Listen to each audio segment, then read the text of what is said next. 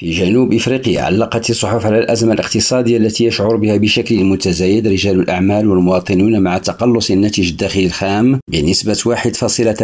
في الربع الاخير من عام 2022 ونقلا عن البيانات الصادره عن وكاله الاحصاء ذكرت سيتي بريس ان الاقتصاد الوطني نما بنسبه 2% العام الماضي ليصل الى 4.6 تريليون راند واشارت الصحيفه الى ان عده قطاعات ساهمت في هذا الاداء بما في ذلك الماليه والعقارات والخدمات والتصنيع والتجاره والنقل النقل مشيرة إلى أن ستة صناعات لم تتعافى بعد إلى مستويات ما قبل الوباء نفس الشيء بالنسبة لصوت التي أفادت بأنه على الرغم من الرياح المعاكسة التي تواجه العديد من الأسر بسبب ارتفاع تكاليف المعيشة بما في ذلك مستويات التضخم وارتفاع أسعار الفائدة إلا أن الإنفاق الاستهلاكي للأسر قد صمد بعد ارتفاعه بنسبة 2.6% وساهم بنسبة 1.7 نقطة مئوية في النمو حميد قروط ريم راديو جوهانسبورغ